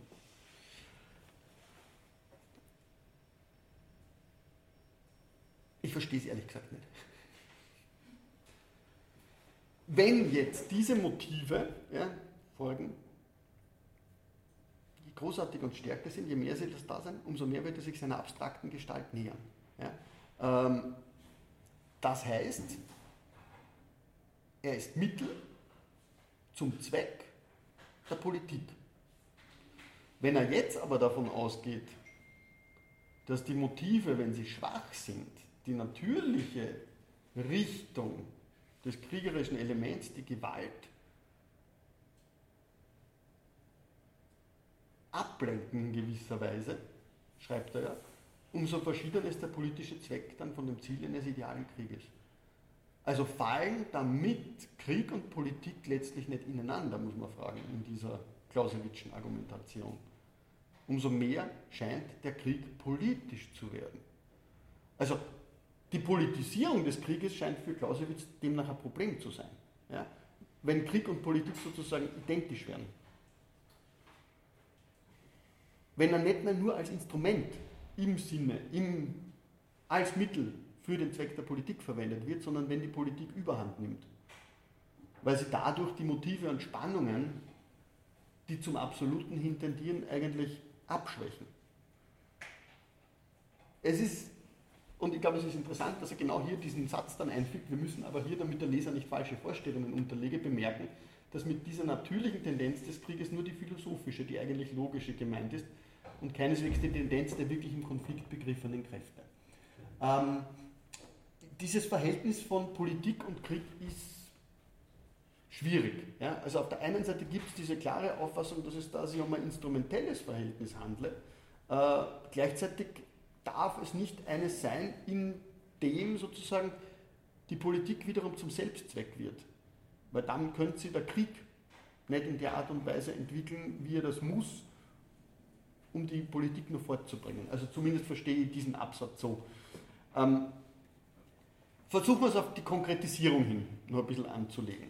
Im dritten Buch schreibt er dann in Bezug auf diese Idee des absoluten Krieges, auf den hin jeder faktische Krieg tendiert, der aber von Friktionen sozusagen im Zaum gehalten wird. So waren die Sachen, als die französische Revolution ausbrach. Österreich und Preußen versuchten es mit ihrer diplomatischen Kriegskunst. Sie zeigte sich bald unzureichend. Der Krieg war urplötzlich wieder eine Sache des Volkes geworden, und zwar eines Volkes von 30 Millionen, die sich alle als Staatsbürger betrachteten. Ohne uns hier auf die näheren Umstände einzulassen, wollen wir nur die Resultate festhalten, auf die es hier ankommt. Nämlich, mit dieser Teilnahme des Volkes an dem Kriege trat statt eines Kabinetts und eines Heeres das ganze Volk mit seinem natürlichen Gewicht in die Waagschale. Nun hatten die Mittel, welche angewandt, die Anstrengungen, welche aufgeboten werden konnten, keine bestimmte Grenze mehr. Die Energie, mit welcher der Krieg selbst geführt werden konnte, hatte kein Gegengewicht mehr und folglich war die Gefahr für den Gegner die äußerste. Bitte. Ähm, das, was er vorhin geschrieben hat, das hat für mich so verstanden, wie irgendein europäischer Herrscher war beleidigt, hat sich ein paar Schweizer gekauft und ähm, irgendwo eine Strafexpedition gemacht, die hat nicht wirklich gekümmert, ob sie gewinnen oder Genau. Und das wäre dann kein idealer Krieg, aber nicht ideal im Sinne von gut, sondern ideal im Sinne von ähm, möglichst genau diesem unbeschränkten Gewaltanwendungsding äh, bezogen. Also Genau. wir wären Kabinettskriege politische Sachen Genau, rein und nicht mehr wirklich Krieg. Genau. So habe ich es verstanden. Ja, genau. Also damit ist für ihn eigentlich das Wesen der Politik in Frage gestellt. Na, für, für mich äh, ich verstehe es so, dass Politik der Baum ist und Krieg ist halt der Barsch. Und ähm, Mhm. die Erste, die Mhm. unbegrenzte Gewalt verwenden, Mhm. dieser, dieser reine oder abstrakte Krieg, aber auch nicht äh, erstrebenswert ist, wenn es einen totalen Krieg kommt. Wenn, die, wenn Politik und Krieg ineinander fallen, dann gibt es ja gar keine Grenzen der Genau. Gewaltanwendung mehr. Ähm, ja, also für mich war das jetzt nicht konnotiert als erstrebenswert in, in den Zitaten. Aber kann man natürlich gerne. Ich weiß es nicht. Also wenn Sie sich das dritte Buch anschauen, wo dann die Kategorie des Volks wirklich plötzlich reinkommt, ja, da ändert sich was. Da ist die Instrumentalität nicht mehr leitend. Da ist ein existenzielles Motiv drinnen. Und da geht es darum, dass sie, so, modern würde man sagen, da geht es darum, dass Agency auftritt. Ja, ähm, die da halt einen ganz einen klassischen biopolitischen Terminus im Hintergrund hat, ja, das Volk. Also da geht es um Selbstermächtigung. Ja. Und ähm, also wie man bei Fichte sieht, in dem Moment, wo es um Selbstermächtigung geht, äh, wo ähm, das absolut Gute und das absolut Böse einander entgegenstehen, dann sind sozusagen die moralischen Grenzbedingungen der Politik sowieso hinfällig. Aber da gibt's ja, das passt eigentlich gar nicht zu zur Clausewitschen Definition, weil er sagt, ein Krieg ist dann fertig, wenn einer beiden Kriegsparteien seine Ziele erreicht hat. Und in diesem Fichtekrieg gibt es keine Ziele. Da gibt es nur eine Stärke. Freiheit, die ja absolut definiert wird, totaler Zwang ist, insofern ist es nicht, nicht irgendwie erreichbar. Es gibt, es, gibt bei, es gibt bei Fichte schon Ziele. Es gibt bei Fichte schon Ziele, nur werden die Mittel an irgendeinem, an irgendeinem Punkt zum Selbstzweck. Also er definiert zunächst schon Ziele. Es geht natürlich darum, dass das deutsche Volk sich sozusagen einmal selbst ergreift. Ja, ja, Ja, Äh, nur inwiefern das dann in eine eskalative Dynamik rüberspielt, ähm, in der das dann nicht mehr das letzte Ziel ist, weil wirklich alles ja, nur mehr in der Zerstörung aufgeht, ist eine andere Geschichte. Ja. Zunächst gibt es Ziele. Ja. Die Frage ist nur, steckt dahinter nur politischer Wille? Ja. Und das scheint mir bei Fichte nicht mehr der Fall zu sein. Da geht es um reine Selbsterhaltung des Ich, wenn man so will. Ja. Schauen wir die Märchenstunde weiter, nein, die Geschichtsstunde, Entschuldigung, bitte. Ah, Also, wenn jetzt der Krieg nicht politisch ist, sondern der unpolitische Krieg, ist der dann der Idea- der ideale Krieg, wo das Kriegswesen dann quasi sozusagen sein Ideal ausgreifen kann? Na, das glaube ich nicht. Es, geht genau, äh, wie der Kollege gerade gesagt hat, es geht schon darum, ja, dass der Krieg die Politik fortsetzt. Ja? Also das haben wir in den vorigen Zitaten auch gesehen. Ja? Also die, die, die politische Instrumentalität muss maßgeblich. Weil ansonsten, ähm, das, darüber sagt er auch nicht viel. Was, was würde denn wirklich passieren, wenn wir in dieses abstrakte Modell eintreten? Was wäre, wenn dieses abstrakte sozusagen um sich greift? Ja? Also da könnte man dann das nehmen, was Hegel über, über, die, über den Fanatismus sagt, der, der diese Liebe zum Abstrakten ist. Ja? Also da wird plötzlich, äh, da wird plötzlich äh, ernst gemacht mit dieser völligen Abstraktion von jeder Besonderheit, von jeder Partikularität. Ja? Da ist sozusagen die Liebe zu, Liebe, der Enthusiasmus, ja? die Schwärmerei, was auch immer, zu einem reinen, idealen Prinzip, zu einem Abstraktum, äh, mit keiner Politik mehr vereinbar. Und also das wäre für Hegel, wär das, das wäre für Hegel die Definition des Fanatismus. Eigentlich genau das, was Fichte da uns vor Augen geführt hat. Aber schauen wir, dass wir nun mit ähm, Clausewitz vielleicht ein bisschen weiterkommen, damit wir dann ins 20. Jahrhundert wirklich reinwechseln können. Seit Bonaparte also hat der Krieg, indem er zuerst auf der einen Seite, dann auch auf der anderen wieder Sache des ganzen Volkes wurde, eine ganz andere Natur eingenommen. Also offensichtlich ähm, passiert da ja genau das, was Clausewitz eigentlich im Sinn hat. Ja? Nämlich, er hat sich seiner wahren Natur, seiner absoluten Vollkommenheit sehr genähert. Die Mittel, welche aufgeboten worden sind, hatten keine sichtbare Grenze mehr, sondern diese verlor sich in der Energie und dem Enthusiasmus der Regierungen und ihrer Untertanen. Also der Enthusiasmus ist in gewisser Weise bereits äh, ein Gegenkonzept zum Politischen. Ja? Das ist, glaube ich, ganz wichtig auch zu sehen. Ja? Da verliert die Mittel-Zweck-Relation ihren Boden. Da wird die Gewalt in letzter Instanz dann Selbstzweck. Die Energie der Kriegführung war durch den Umfang der Mittel und das weite Feld möglichen Erfolges sowie durch die starke Anregung der Gemüter ungemein erhöht worden. Das Ziel des kriegerischen Akts war Niederwerfung des Gegners. Nur dann erst, wenn er ohnmächtig zu Boden liege, glaubte man innehalten und sich über die gegenseitigen Zwecke verständigen zu können. So war also das kriegerische Element von allen konventionellen Schranken befreit, mit seiner ganzen natürlichen Kraft losgebrochen. Spannend ist, dass er eine natürliche Kraft zugrunde legt, ja? wiewohl er zuerst eigentlich von künstlichen Mitteln spricht. Die Ursache war die Teilnahme, welche den Völkern an dieser großen Staatsangelegenheit wurde. Und diese Teilnahme entsprang teils aus den Verhältnissen, welche die französische Revolution in dem Innern der Länder herbeigeführt hatte, teils aus der Gefahr, womit alle Völker von dem Französischen bedroht waren. Er ist kein Wahrsager. Ob es nun immer so bleiben wird, ob alle künftigen Kriege in Europa immer mit dem ganzen Gewicht der Staaten und folglich nur um große, den Völkern naheliegende Interessen geführt sein werden, oder ob nach und nach wieder eine Absonderung der Regierung von dem Volke eintreten wird, dürfte schwer zu entscheiden sein. Aber man wird uns recht geben, wenn wir sagen, dass Schranken, die gewissermaßen nur in der Bewusstlosigkeit dessen, was möglich sei, lagen, wenn sie einmal eingerissen sind, sich nicht leicht wieder aufbauen lassen. Und das wenigstens jedes Mal so oft ein großes Interesse zur Sprache kommt, die gegenseitige Feindschaft sich auf die Art erledigen wird, wie es in unseren Tagen geschehen ist. Also das finde ich eine ganz, ganz bemerkenswerte Stelle. Ja. Schranken, die gewissermaßen nur in der Bewusstlosigkeit dessen, was möglich sei. Ja.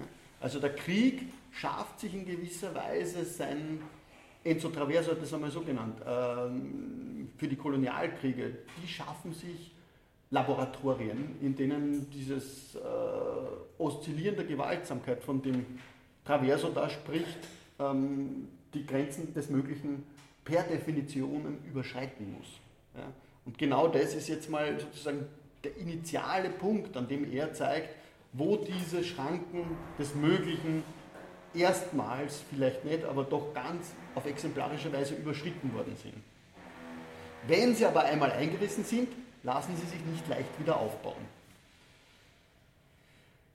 Vielleicht kann man in dem Zusammenhang dann natürlich auch ähm, diese Frage stellen, ähm, die vorher schon angedeutet wurde, die Verschiedenartigkeit der Kriege betreffend. Ähm, für Clausewitz ist der Krieg, wie das so öfter formuliert, ein Chamäleon, das seine Formen eigentlich wechselt. Aber es wechselt nicht nur die Formen, sondern es wechselt vor allem, würde ich sagen, ähm, wie da deutlich wird, doch die Intensitäten. Ja? Und die Intensität der Mittel, das ist eine alte hegelische Gedankenfigur, irgendwann schlägt die Quantität in Qualität um, unter ganz gewissen Voraussetzungen. Ähm, wie wir es gesehen haben bei der, bei der Kritik an den Aufklärern, ja? also bloße Akkumulation der Mittel äh, führt hier nicht weiter, sondern es bedarf eines neuen Elements. Die Frage ist, ähm, ob ja, sozusagen diese Initialzündung hier in der Art und Weise thematisiert werden kann, wenn, wenn äh, Clausewitz jetzt das Volk eigentlich hier als existenzielles Subjekt der Kriegsführung einsetzt, nämlich eines, das sie überhaupt selber erst dadurch gewahr wird. Bitte. Ähm, ah, Entschuldigung.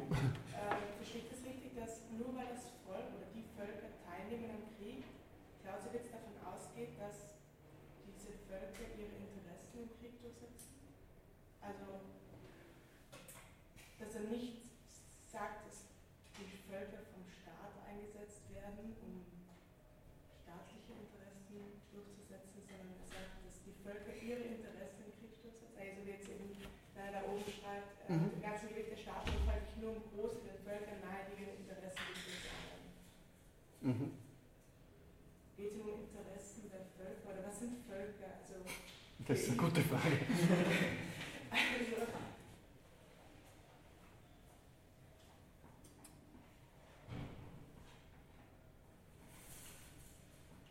ist, was ist das große Interesse? Sie haben recht, ja? das große Interesse, so oft ein großes Interesse zur Sprache kommt. Ja? Ähm,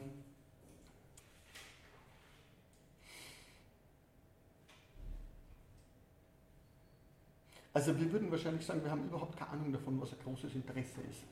Ja? Äh, das sich auf diese Art und Weise artikuliert. Ich meine, man hat natürlich diesem Interesse verschiedene Namen gegeben. Man hat gesagt, einerseits Feindschaft, man hat gesagt Lebensraum, das ist ein Punkt, der bekannt im ewigen Frieden ja schon irgendwie so angezeigt wird, die Zerstreuung der Menschen über die Erde, genau die durch den Krieg geschieht wo bekannt davon ausgeht, dass alle ihr Recht an, dem, an, an der gemeinsamen Nutzung der Oberfläche haben. Ähm, denken Sie an Trump und die neue Institution der Handelskriege. Ähm, Strom, ja, also eure ganz, ganz aktuelle Geschichte. Cyberwar. Das sind ja alle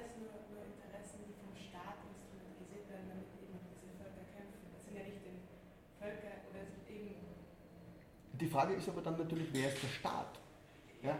Ich meine, wenn er da ähm, von der Teilnahme, die den Völkern an der Staatsangelegenheit spricht, ja? äh, also wer, wer ist dann das politische Subjekt? Ich meine, genau durch, durch, durch, den, durch den Volkskrieg ja, gibt es ja in gewisser Weise eine Belehnung, würde ich das einmal nennen, eine Belehnung des politischen oder eine Belehnung des Volkes unter Anführungszeichen mit dieser Institution politischer Handlungsmacht. Ohne diese Institution, ohne diese Illusion wäre ja sowas wie ein, ja, jemand etwas, das sich als Subjekt des Krieges zu verstehen beginnt, gar nicht denkbar. Und die Interessen können natürlich unglaublich mannigfaltig sein. Bitte. Also für mich liest sich das so, als ob sich Völker Staaten halten, beziehungsweise aus deutscher Perspektive, sie hätten es gern gehabt, weil damals war ja Preußen noch nicht Deutschland. Mhm. Ähm, aber ich würde eher sagen, dass die Völker über dem Staatsbegriff liegen. Und Völker haben Staaten und Staatsangelegenheiten ist quasi die Collective Action Ding von singulär gesprochen einem Volk. Aber ich würde nicht sagen, ähm, dass der Staat über den jeweiligen Völkern sind. Aus der Perspektive, aber das Ja. ist ja die deutschsprachige, nicht österreichische Perspektive des Völkerkampfes. Aber das ist schon eine sehr deutsche Idee, glaube ich. Es es sollte einen deutschen Staat geben, weil das deutsche Volk wünscht sich einen deutschen Staat, Mhm. aber der Überbegriff ist das deutsche Volk, hätte ich jetzt gelesen was von dem. Also irgendwie ja und nein, würde ich sagen. Weil natürlich der deutsche Staat einer ist, der überhaupt durch das deutsche Volk erst zu sich kommt. Natürlich gibt es diesen Staat, aber dieses Volk hat sie, wenn man da Fichte liest, das hat sie überhaupt noch nicht als möglicher Handelnder auf der Bühne der Weltgeschichte Aber- erfasst. Immer gab es ja keinen Deutschen. Genau, ja, aber es hat sich genau sozusagen in den Bedingungen der Staatlichkeit, ja, die sie zu der Zeit als äußerst fragile und flexible herauszukristallisieren begonnen haben, gleichzeitig als Akteur überhaupt erst wahrnehmen können. Ich glaube, es wird eines ohne das andere überhaupt nicht funktioniert haben. Ja? Äh, Ich glaube nicht, dass man, da, da funktioniert kein Basisüberbaumodell oder was auch immer. Ja? Ich glaube, man kann sozusagen nur die, die, die, die, die, Heterogenese beider Elemente verstehen. Ja? Das, Also die Armenier oder Briten oder so, die hatten schon einen, einen Volksbegriff, ohne dass sie den Staat hatten, über ein paar hundert Jahre. mhm, Also, mhm. aber vielleicht bin ich dem falschen Also ich glaube, für, für, für, für, auch für die Geschichte des Deutschen Reiches gilt das nicht. Ich, ich glaube nicht, dass man davon ausgehen kann. Dort hat man den Volksbegriff selber erfunden. Ja. Die deutsche, Genau. der deutsche Idealismus Ja. hat das gemacht. Also das war eine notwendige Erfindung. Ja. Ja? Die Ähm, Bayern waren Erfolg und so weiter. Aber ja. Ich meine, wobei- Wobei die Interessen sind natürlich schwer zu sagen. In letzter Instanz ist es das Überleben. Ja? Also ich meine, das wird bei Fichte so frank und frei äh, und ganz klar beim Namen genannt. Ja? Da geht es da geht's einfach darum, ähm, das ist Manichäismus pur. Ja? In letzter Instanz. Ähm, ich bin mir nicht sicher, wie das bei, bei Clausewitz aussieht, ja? aber ich glaube sehr wohl, dass er diese Kategorie nicht zufälligerweise einführt. Weil gewisse Kategorien der Staatlichkeit gibt es, aber es fehlt ihnen in gewisser Weise die Beseelung. Ja?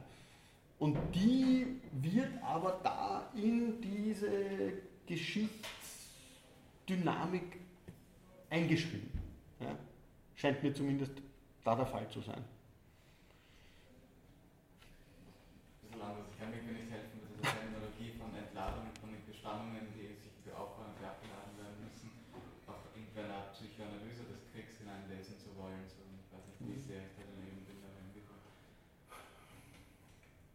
Also, da haben Sie, äh, ja klar, ich meine, wenn Sie sich neuere Literatur zu kollektiver Gewalt anschauen, ähm, also die am meisten diskutierten Bücher haben dort irgendwie eine Achilleszene, weil sie in letzter Instanz irgendwie alle psychoanalytisch, glaube ich, argumentieren. Ja? Also ich weiß es nicht, also eine komparative Geschichte der Genozide des 20. Jahrhunderts, der großen Genozide. Ja? Also Jacques Semelin, einer der berühmtesten französischen Genozidforscher, der geht aus von, von Urängsten ja, und projiziert ähm, die, die, die Figur der bösen Mutterbrust äh, auf ein kollektives Unbewusstes. Ich meine, hallo, das kann ich doch nicht machen. Ja, ähm, aber Sie haben natürlich recht, überall deutet sie, deutet sie auch sowas an. Ja. Also auf der einen Seite, äh, man könnte fast lakonianisch argumentieren, dass man sagt, ja, wir haben da die Bodypolitik, die Bodypolitik steht im Spiegelstadium, das Spiegelstadium verstehen wir dann, dass es sozusagen Ängste um Desintegration oder auch um, um, um sozusagen den verfaulenden Teil des Körpers, aller Aristoteles impliziert. Und dementsprechend habe ich lauter Projektionsmechanismen. Das ist philosophisch fraglich. Ja, ähm, Ich finde auch die Diskussion der Mittel angewandt, aber auch auf den Zweck des Krieges angewandt, spannenderweise. Insofern die der Kriege dann selbst der Zweck des entstanden wäre. Und das an, an sich irgendwie schon ein Zweck wäre, aber das irgendwie auch so ein kollektives Verständnis von einem, also glaube ich, von, eben von einem Volk voraussetzen würde, dass sie diese Spannung Ich meine, die, die, die große Frage ist immer, woran mache ich in solchen Begrifflichkeiten, in solchen Metaphorologien, würde ich fast schon sagen, woran mache ich da äh, das alles fest? Gehe ich von einer, einer Semantik der Verletzlichkeit aus, ja, ähm, die ja mit dem Spiegelstadium zum Beispiel per Definition fix vorgeschrieben ist, in verschiedenen Hinsichten, ähm, sodass ich gar nicht anders als projektiv meinen anderen verorten kann. Ja. Ähm, hasse deinen Nächsten wie dich selbst. Ja. Also da kann man wirklich hier schön à la, à la Zizek argumentieren. Ja? Und, und, diese Interpretation funktioniert auch zu einer gewissen Weise. Nur ich glaube, sie kann in letzter Instanz nicht erklären, wieso zum Beispiel kollektive Gewalt zur Tat schreitet. Weil das sind kontingente Bedingungen. Ich naturalisiere ansonsten Gewalt, wenn ich das so mache. Ich habe dann einfach ähm, eine Matrix aller, aller Heraklit, ich habe eine ontologische Matrix, aber ich stelle mir nicht die Frage, unter welchen kontingenten Bedingungen diese Handlungsoption wirklich konkret ergriffen wird. Und da muss ich dann aber hinschauen. Zum Beispiel schaue ich bei Fichte rein und finde, dass da religiöse Semantiken in einer Genealogie des deutschen Volkes plötzlich auftauchen, die damit überhaupt nichts zu tun hatten zunächst einmal. Ja, das kann ich bei allen anderen auch machen. Ja, ähm, dann kann ich sozusagen die biopolitische Tiefengrundierung dieser Diskurse mir herausarbeiten. Ja, wie es Foucault gemacht hat für manche Zusammenhänge.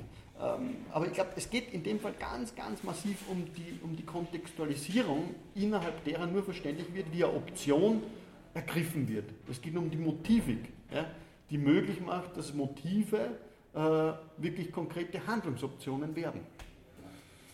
Und da würde ich einfach sagen, da, also mir hilft die Psychoanalyse da nicht weiter. Ja. Sie, sie macht in gewisser Weise diesen Bogen auf ja, aber sie erklärt nicht, inwiefern die Projektion notwendigerweise quasi kausal an gewisse Handlungen gebunden werden muss. Das erklärt sie nicht. Na gut, ähm, am Nachmittag geht es weiter mit kurzen Streiflichtern auf die moderne und dann auf die neuen Kriege. Ähm, ja, danke fürs Erste.